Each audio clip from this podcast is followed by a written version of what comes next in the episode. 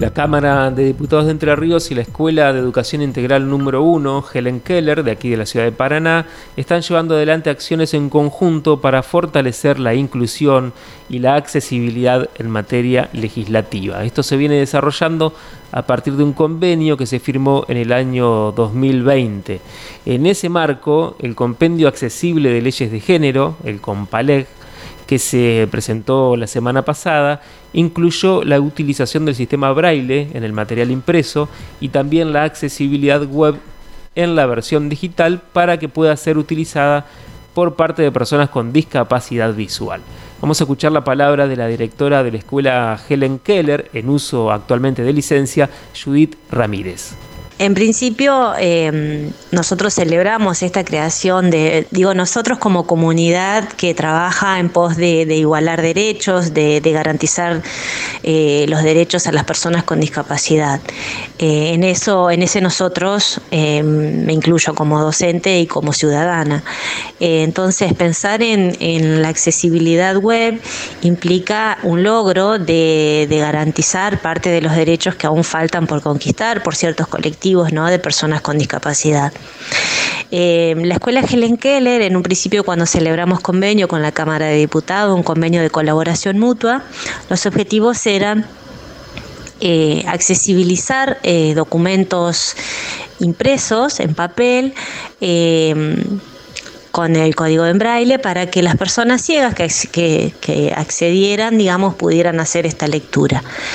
Eh, así, bueno, nosotros en la escuela, en el área informática, el profesor, a través del profesor Juan Barbero, eh, empezó a imprimir en la impresora que tenemos en la escuela los documentos que nos eh, solicitaban de la Cámara de, Diputados. Y también, bueno, cuando nosotros nos vimos necesitados de recursos tecnológicos, eh, por ejemplo, del, Internet para la institución o, de, o también de, bueno, de, reparaciones que vamos a necesitar en la impresora en braille, eh, esa colaboración siempre estuvo desde la Cámara. En ese marco de ese convenio, luego fueron surgiendo otras situaciones, ¿no? Por ejemplo, cuando nos consultaron por, por ciertos documentos que eran extensos, nosotros les explicábamos que, por ejemplo, un documento en Word que contiene eh, tres páginas, al transcribirlo en braille cambia la dimensión y el tamaño.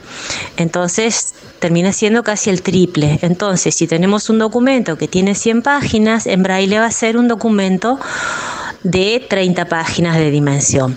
Entonces planteábamos que sugeríamos que mm, que una forma de garantizar la accesibilidad a toda esa información que estaba plasmada en los documentos era a través de los formatos digitales, ¿no? Eh, la posibilidad de utilizar, les contábamos que no todas las personas ciegas leen el braille, muchos, la mayoría, muchos se manejan con, informática a través de dispositivos tecnológicos, de aplicaciones, eh, en sí, el avance de la tecnología ha hecho que haya dispositivos y apoyos para todas las personas que tienen algún tipo de discapacidad y que puedan acceder a la información en, como el resto de las personas que no tienen ninguna discapacidad. Entonces empezamos a, hablar, a sugerirles que, quizás una forma de garantizar accesibilidad eh, no era solo transcribir en braille, sino también toda esa información estuviera en alguna página o en algún espacio donde eh, las personas pudieran acceder a través de dispositivos tecnológicos como una computadora o un teléfono.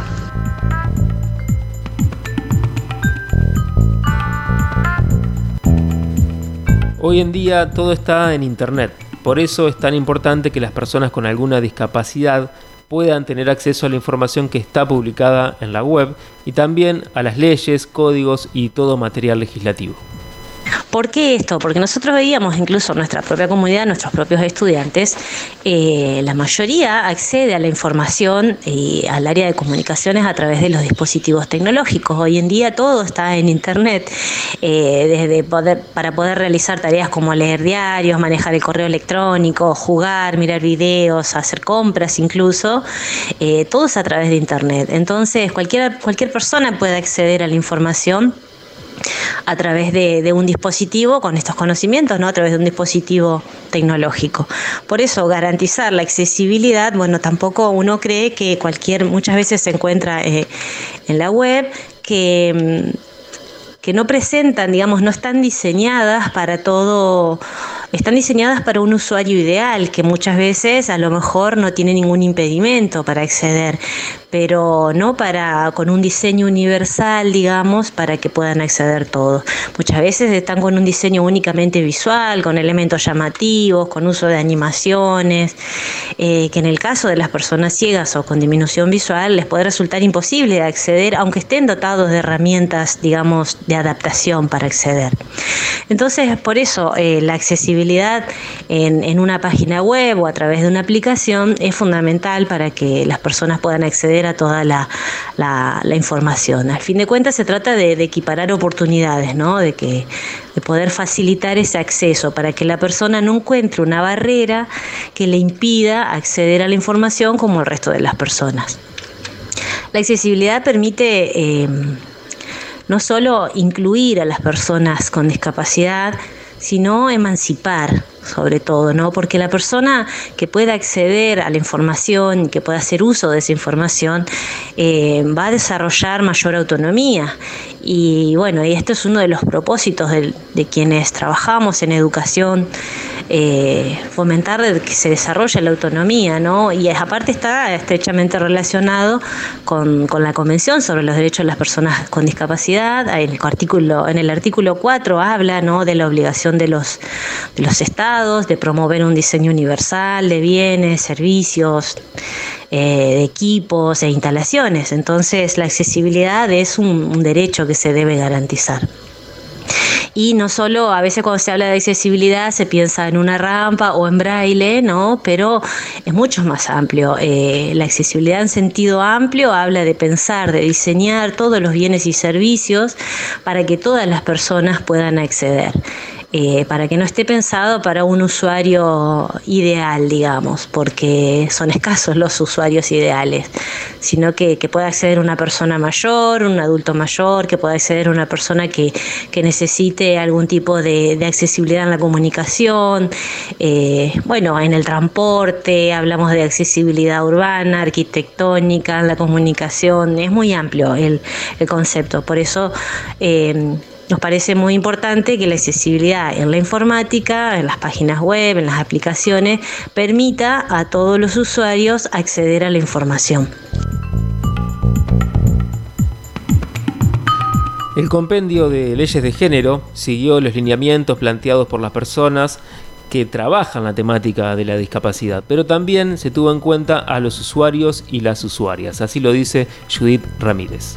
Cuando la, Cámara creó esta aplicación y esta página web, se consultó al profesor de informática, que, quiero aclarar que es usuario por ser una persona ciega, eh, es usuario de los distintos lectores de pantalla y demás, y de los programas, de los validadores, digamos, que chequean la accesibilidad eh, en las páginas. Entonces, para eso, eso también para nosotros es un paso muy importante, que se consulte a las personas, a los usuarios, eh, y a las personas que tienen algún tipo de discapacidad, porque mm, eh, bueno, la mayoría los que trabajamos en educación y sobre todo en la escuela Helen Keller adherimos a, este lema ¿no? de nada, nada de nosotros sin nosotros, que, que alude en movimiento, digamos, a un pensamiento de que la primera persona que debe ser consultada es la persona con discapacidad, porque nosotros podemos los docentes, por ejemplo, podemos hablar de accesibilidad, de, mm, adaptaciones, de flexibilizaciones,